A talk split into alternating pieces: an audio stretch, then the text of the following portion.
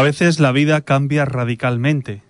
Aunque se cuenta con la cercanía de las personas que te quieren, el trago solo puedes pasarlo tú en la intimidad. Nadie comprende lo que vives salvo que estés pasando por lo mismo. Te acompañan en el sentimiento, sí, pero no se puede hacer nada nada por él. Ojalá se pudiera. Las cosas son como son y tratas de poner remedio, pero puede ser que a pesar de intentarlo, sigas sin ver nada.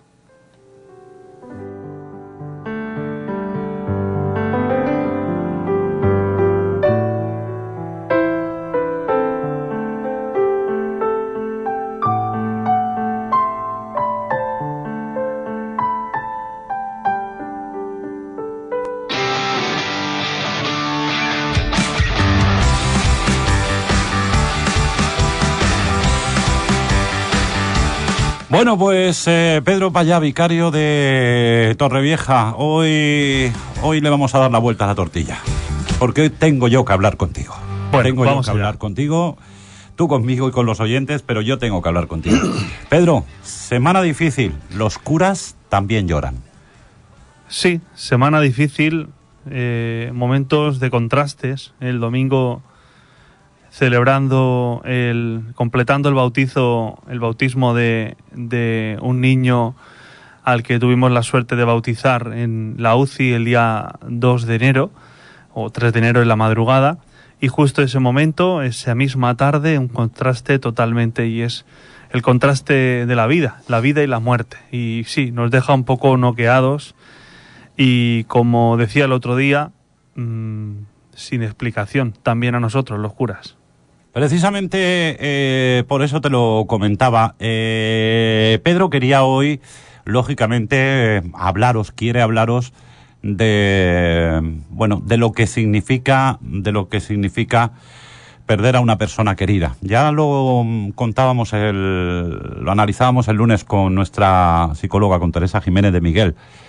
Pero mm, eh, para nosotros, especialmente para mucha gente, la pérdida de nuestra querida María Jesús viuda ha supuesto pues un, palo terrible, ¿no? Igual que muchas otras personas que, se marchan. Eh, y por eso le decía yo a Pedro, los curas también lloráis. Sí, yo lo, lo pasé, lo pasé mal, fue difícil. Difícil, efectivamente, o sea, por supuesto por la situación, pero también pues el ver a sus hijos, a, toda la gente joven que, que asistió al, al funeral, eh, me, emocionó, sobre todo porque sientes esa, esa impotencia de, de no tener una razón, no tener una, una motivación, o sea, una razón lógica para poder explicar algo que ha ocurrido y que tú no le encuentras, no le encuentras explicación, ¿no? Eh, Así empecé diciendo, si, si buscáis una explicación, pues yo no la tengo, no la tengo, ¿no? Una explicación lógica no existe ante la muerte, especialmente pues una muerte como la de la de María Jesús, la del cáncer. Me llamó mucho la atención precisamente eso, que en el funeral lo dijiste, dije, si venís buscando una explicación, eh, yo no la tengo. Pero ahí es donde entra eh, lo, lo esencial, lo esencial de la religión cristiana, la fe. La fe en la eternidad, eh, en el descanso eterno, una fe que a veces se, se desquebraja precisamente eh, con muertes tan prematuras, tan dolorosas, eh, que no llegamos a entender, ¿no? Ahí es donde, donde tú y todos los cristianos o personas de otras religiones se aferran a la fe. A ver, yo, yo eh, esto me, me gustaría, o sea, me hubiera gustado poder traer a, a aquí a- al programa, pues a lo mejor alguna persona que no cree en Dios, ¿no? Alguna persona atea y que sí que me interesa cómo, cómo afrontar el momento de la muerte, cómo afrontarlo sin fe. Eh, Me, me preguntaba cómo afrontarlo sin fe, porque la única explicación eh, que le encuentro, y no es que sea una explicación que ya nos hayan explicado el qué, sino el tener fe es esperar que haya una explicación y que Dios en algún momento nos explique el porqué de tanto sufrimiento, ¿no? El porqué de una muerte tan injusta prematuramente, eh, el porqué de todo esto. porque yo siempre, siempre lo pienso, ¿no? Digo, si, si no tuviera fe en este momento, ¿a qué me aferro? ¿A que, a que, o sea, o sea, que la vida nos ha jodido así? O sea, hemos nacido y, morimos y punto, final, y dónde queda el... O sea, todo lo que... No, no, no concibo una vida así, porque es como... Es demasiado cruel, ¿no? Es muy cruel. Entonces, a mí la fe me abre un campo a la espera de algo que se nos ha prometido, que se me ha prometido y que yo quiero, quiero creer. O sea, no es que no es que me hayan convencido, es que en estos momentos, como, como la muerte, o sea, necesito, necesito tener fe, porque si no, o sea, me quedo con la sensación de vaya palo y, todo ha acabado aquí y no sé. A mí, por ejemplo, me, me, me motiva, me ayuda a seguir viviendo y tomándome la vida en serio, porque si no hay muchas cosas que a veces, cuando te llega un momento así, la muerte, dices, bueno, mm. vamos a mandar a tomar por saco un montón de cosas y si total al final, pues vamos, pero el creer que después hay una vida, que es la vida eterna, el confiar que Dios nos ha prometido que, que, que después de la muerte viene la resurrección, la vida, pues me hace vivirlo así. Hay una, un paso doble de eh, las chirigotas y un paso doble que acaba diciendo, eh, acaba diciendo la letra, vivo más o menos así, ¿no? Como prefiero vivir mi vida teniendo fe, y aunque al final de la vida me diera cuenta de que Dios no existe, pero mm, prefiero vivir pensando que hay un Dios que existe y tomarme la vida pensando que después continúa, que no vivir pensando que Dios no existe y después darme cuenta de que sí que existe, ¿no? Entonces, el, vivir creyendo, tener fe, la fe es creer en lo que no se ve. Por eso muchas veces, pues yo respeto que haya personas que digan, sí, esto, sí, sí, sí, a Dios no lo vemos, ¿no? No lo vemos, no lo podemos tocar. Pero eh, la fe es lo que nos hace mantener la esperanza en que todo esto es solamente una etapa que desconocemos el final. Para mí, la muerte, dice mm. ese himno tan conocido, la muerte no es el final, ¿no? Eh, porque además, eh, bueno, Pedro Payá es un sacerdote que, que supongo que, mm, bueno, como el resto de los sacerdotes, ¿eh? Pero Pedro Payá sé que es un sacerdote que a veces se cuestiona cosas, como cualquier otra persona, cualquier otra persona se cuestiona cosas. Y, y precisamente en estos casos, eh, tú no tienes respuesta y, y algunas veces hablarás, algún día hablarás con tu jefe, y le dirás, ¿por qué? A, mí un cura me dijo una vez, es que a Dios, a Dios hay que zarandearlo, hay que cogerlo del, del cuello y está comprobado bíblicamente. Bíblicamente, eh, en el Antiguo Testamento, Moisés, le encargan a Moisés el sacar al pueblo de Egipto y, llega un momento en que el pueblo está sufriendo ahí un montón de cosas y, Moisés sube y le dice a Dios, mm, ¿qué, ¿qué está pasando? ¿O nos has dejado solos o qué pasa? Sí, una, una especie de decir, pero yo, yo alguna vez he dicho, a Dios también hay que decirle, oye, que me cabrea contigo, tío. O sea, ¿qué estás haciendo, no? A Dios hay que zarandearlo también. Decirle, explícame esto. Explícamelo porque no lo entiendo, no lo entendemos, ¿no? Y claro, entonces dicen, es que ten fe. Es que por eso es tan difícil tener fe. Pero si no tienes fe, abandonas. O sea, la otra alternativa a no tener fe en ese Dios ¿Cuál es? Yo por eso digo que me gustaría, como yo lo vivo así, me gustaría que pues, si la gente nos está escuchando y dice, pues mira, yo no soy creyente y me gustaría saber cómo afrontan ellos la situación de la muerte, cómo, la, cómo se puede vivir sin, sin esperar que, que, haya algo después que nos pueda explicar, ¿no? Entonces, sí, sí, a Dios hay que decirle, oye, ¿esto, esto de qué va? O sea, explícanoslo, ¿no? Yo a muchas veces la gente le digo, todo esto nos lo tendremos que guardar y cuando llegue el momento sacarlo encima de la mesa y decirle, a ver, sí, tú me quieres, pero explícame, explícame esto, ¿no? Explícame esto. Y eso, eso no es desconfiar de Dios, ¿no? Eso no es decir que no creo en Dios, sino porque creo en Dios, que se prepare, ¿eh? permitidme que lo diga así, que se prepare, que cuando llegue el momento le pediré, oye, explícame esto, ¿no? Explícame por qué pasa todo esto. Y el otro día también, eh, como en muchas otras ocasiones, nos dimos cuenta de la importancia que es la persona. Ser sobre todo persona. Y estar al lado de los que nos necesitan. Como hacemos eh, muchas otras veces en nuestro día a día, ¿no? eh, pues ayudar a alguien que, que pueda estar pasando por un mal momento, mm, estar a su lado, ¿no? Eh, el otro día nos dimos cuenta de que, de que tenemos una juventud, siempre que hablamos de la juventud, a veces somos muy injustos con ellos. Nos dimos cuenta de que hay muchos jóvenes conscientes ya de, de lo que es la vida y también de lo que es la muerte. Hay muchos jóvenes solidarios que quisieron estar allí, al lado de, la familia, al lado de los, hijos. Eh, esa es una lección que nos dieron a todos, que nos dan muchas veces los jóvenes, a los que injustamente a veces tratamos mal, que nos dieron. Dijeron, no, aquí están mis amigos que están sufriendo, que lo están pasando mal, y aquí tengo que estar yo. Fue realmente impresionante. Yo intenté, eh, en mi- en- entre mis pretensiones, también, porque fue una de las cosas que me impactó el ver a toda esa gente joven, que además a la mayoría de ellos, pues probablemente a un 90% de los jóvenes que habían, pues yo he estado con ellos o he sido profesor suyo o los he tenido en catequesis. Me intentaba un poco dirigirme a ellos también. La muerte yo creo que a veces despierta las alarmas de decir, hey, ¿qué estoy haciendo con mi vida? O sea, mm, eh, ¿cómo, ¿a qué quiero dedicar mi vida? Que va a llegar, este momento también me va a llegar a mí, ¿no? Entonces la muerte nos despierta un poco la, actitud con que afrontamos la vida, con la que nos tenemos que tomar la vida. Por eso, mm, yo, pienso, hay, una, pregunta que escuché una vez y es, si, si tuviera, o sea, ¿cómo me gustaría, es una pregunta que lanzo a los que nos están escuchando, ¿cómo me gustaría que me recordaran? Mi familia, ¿qué me gustaría que dijeran de mí?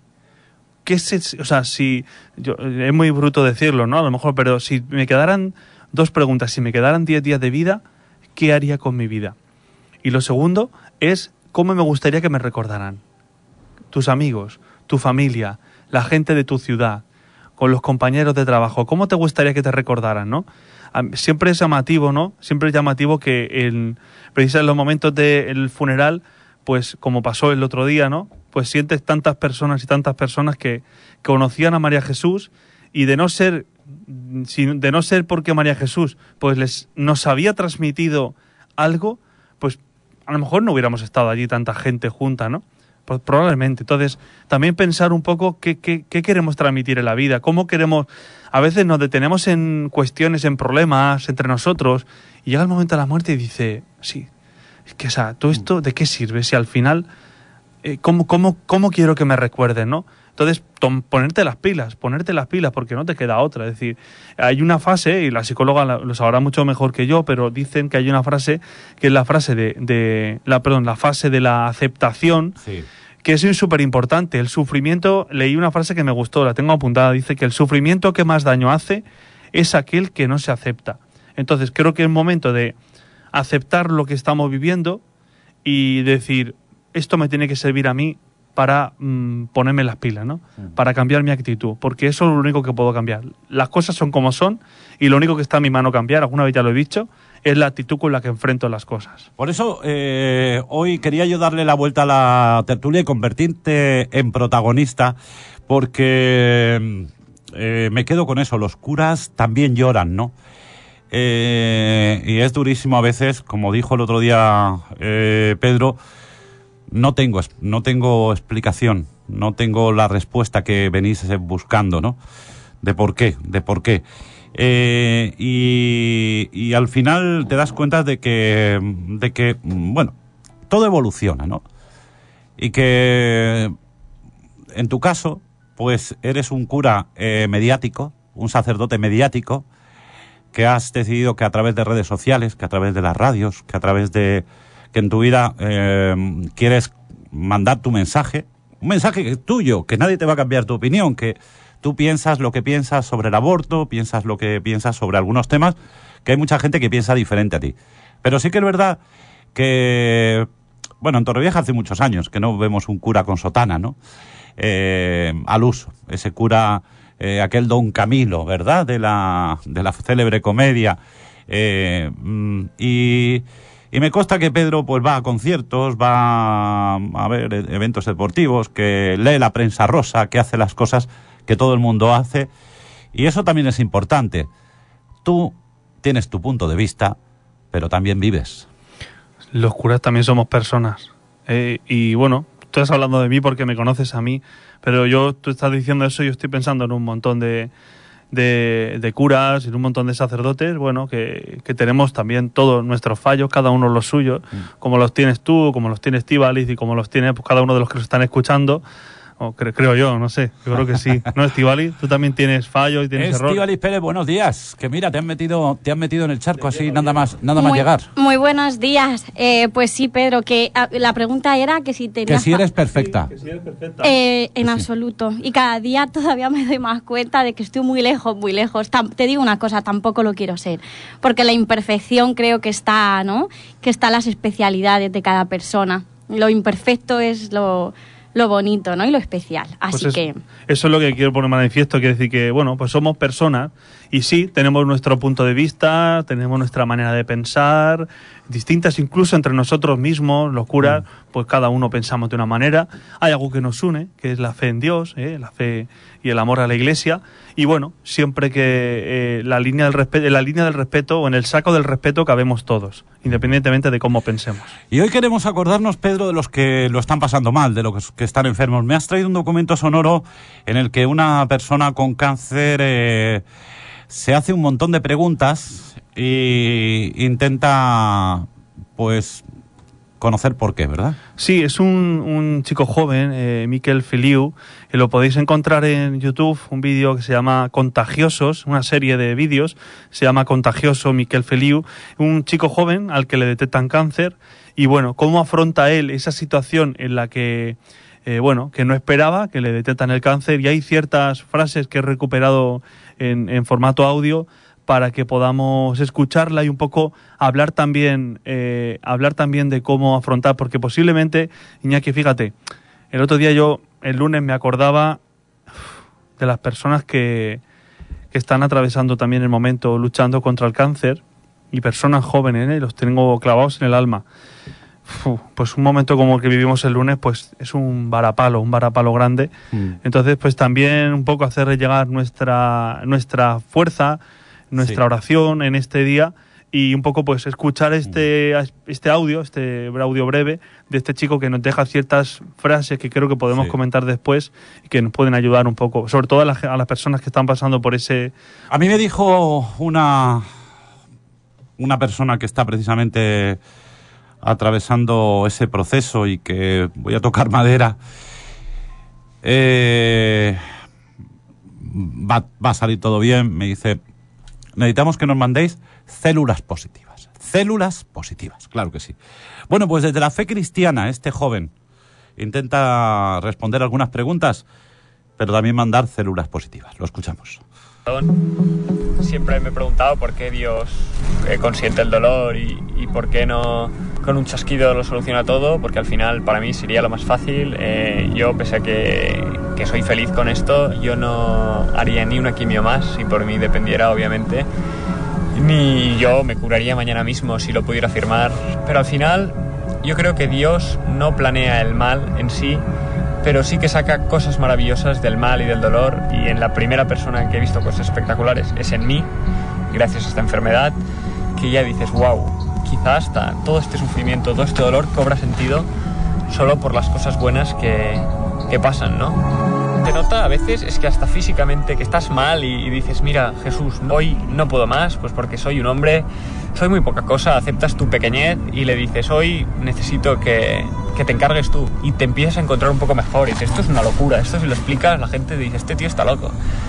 Pero después lo vives y dices, ostras, qué bonito, ¿no? Que, estar destrozado un día y decirle, ya no puedo más, y empezarte a encontrar mejor. Eh, es espectacular. Y yo a los que estáis enfermos y estáis pasando por momentos malos y ahora en vuestra vida todo parece negro, muy, muy oscuro y como que no veis al final, os diría que sois un arma, o sea, podéis hacer un bien a la gente que os envuelve, un bien a vosotros mismos si intentáis tomaros esto con, buen humor y, con buena actitud, poder hacer feliz a los demás, pues qué cosa más grande hay. Y tú con el dolor tienes la posibilidad de, hacer feliz a la gente y gracias a tu dolor y a tu testimonio de que te lo tomas bien, de, de que eres capaz de vivir una vida que valga la pena y puedes, puedes hacerles tanto bien y puedes ayudarles tantos y ya no solo por ellos, también por ti. Sal de casa, ves con la gente que quieras, haz lo que te gusta hacer, pues si quieres ir a la playa, ves a la playa. Si quieres subir una montaña, sube una montaña, márcate objetivos y al final eso es lo que te hará tener ganas de vivir, de despertarte cada día y de decir, ostras, pese a estar sufriendo, mi vida vale la pena y es una vida que, que a muchos ya les gustaría vivir.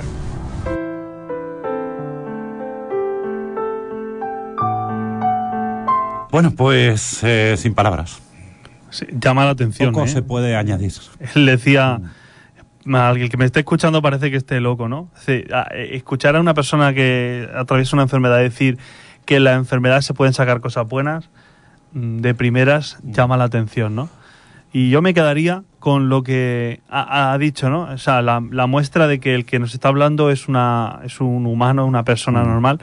Dice, hay días que me levanto y no soy capaz Sí. de, no tengo ganas de luchar y entonces le digo, Jesús, ahora te toca luchar a ti.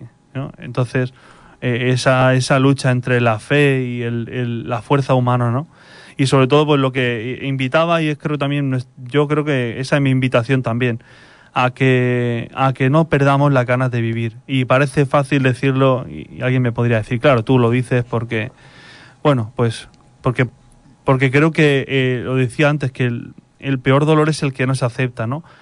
No ya bastante dolor está haciendo que el- el- la, la enfermedad que tienes bastante te está haciendo sufrir como para que también pueda con tu actitud. Y es un poco como plantarle cara plantarle cara a la vida no en la canción de, de Estopa y de Rosalén estaba buscándola no Iñaki pues eso ese- Hemos- esa canción que que bueno que- Hemos tenido un pensamiento común porque precisamente, digo, para terminar hoy, nada mejor que esa canción llamada Vivir de Rosalén y Estopa para dedicársela a, a los que están pasando por, por un mal momento. lo que no me aporte lejos Y a los que no, y a los que tenemos, eh, entre comillas, la suerte de estar sanos, que sanos del todo yo creo que no hay nadie, porque todo el mundo tiene, tiene algún algo, eh, darnos cuenta de, de- de la impor- de lo importante que es eso, de lo importante que es poder decir, leche, si tengo problemas, claro que tengo problemas, y esto me preocupa, tengo preocupaciones, pero bueno, entre comillas estoy sano. estoy vivo Estoy vivo y estoy levantarme sano. todos los días Estoy y decir, hoy estoy vivo, voy a dar gracias, Sí. Porque mañana no lo sé. Por Y parece duro decirlo, pero es así. Hoy me levanto y decir, voy a dar gracias por lo que tengo. Y si tengo alguna cosa que está ahí molestándome con alguien, con pre- pregúntate, vamos a preguntarnos si merece la pena estar así. Porque no sabemos cuándo, cuándo la vida nos va a dar el golpetazo, si nos lo va a dar o no, y cuando nos lo da a veces, pues no hay vuelta atrás. Entonces, pues yo creo que merece la pena intentar vivir luchando y tendremos días malos, días flojos, días en los que no tendremos fuerza. Pues bueno, yo como me- yo diría como Miquel Filiu, ¿no?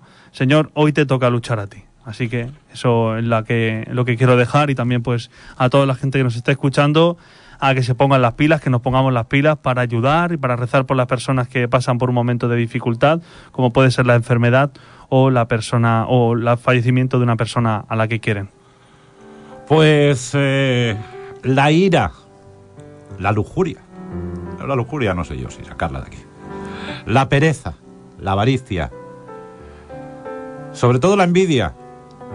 Dicen que la gula también es un pecado capital, pero vamos, hay, esto habría que hacer una revisión ¿eh? estos eh, siete pecados capitales. En cualquier caso, eh, algunos de ellos, como la ira, la avaricia o la envidia, si los sacáramos de nuestra vida, bueno, y la soberbia, por supuesto, si lo sacáramos de nuestra vida, nos iría mucho mejor. Mandamos células positivas a todo el mundo que está, que tiene cualquier problemilla, desde el más eh, pequeñito al que, al que lo está pasando peor. A todos. Sí, actitud Porque positiva vida- y, y como decías, Iñaki, pues un día si quieres entramos de lleno en lo que es un pecado capital y por qué cada uno de esos están encontrados ahí. Lo podemos Sí. analizar poco a poco. Bueno, pero en el tema de la lujuria igual tenemos, y la gula tenemos un problema, ¿eh? Ninguno, No, hablamos de todos, sin problema. Ay, Dios mío, pues sí. Eh, mandarles un abrazo enorme a todos los que tienen algún problema de salud, especialmente a esos que están eh, luchando contra, contra un cáncer o una enfermedad grave. Pero bueno, fíjate, el otro día, de la forma más tonta, a sus cincuenta y tantos años, va Ángel Rivera jugando un partidillo de esos que juega fútbol y se rompe el tendón. Y, me decía, dice, aquí estoy, eh, eh, con la escayola que tengo que estar, creo que me dijo cinco semanas de baja. Digo, ahora, digo, después de tantos años jugando al fútbol, dice, de la, de la forma más tonta, echando el partidillo con Sala y compañía, me, he roto el tendón. Dice, me han operado y aquí estoy, aquí estoy guardando reposo. Por eso te digo que gracias a la vida que nos da tanto y que nos permite, nos permite, pues, eh, en la mayoría de los casos, estar bien. Luego tenemos ya la cabeza, que esa ya, Estivali, es otro tema, ¿eh? que ya la cabeza... Esa ya es más Ya la cabeza va por sí, libre, va, sí. va, va por libre la cabeza. Pedro, vaya, que ha sido un placer eh, charlar contigo hoy. Y nada, dilo tú.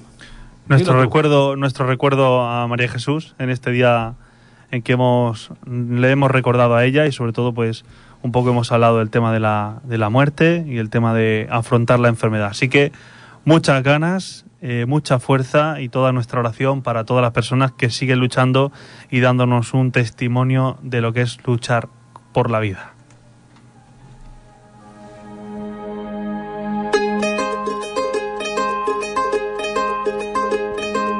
Sabes, hace tiempo que no hablamos. Tengo tanto que contarte. Ha pasado algo importante. Puse el contador a cero.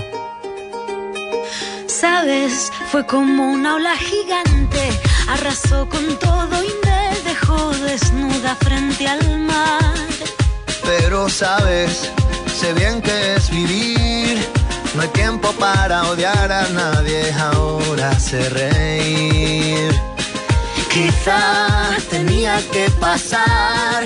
No es justo, pero solo así se aprende a valorar.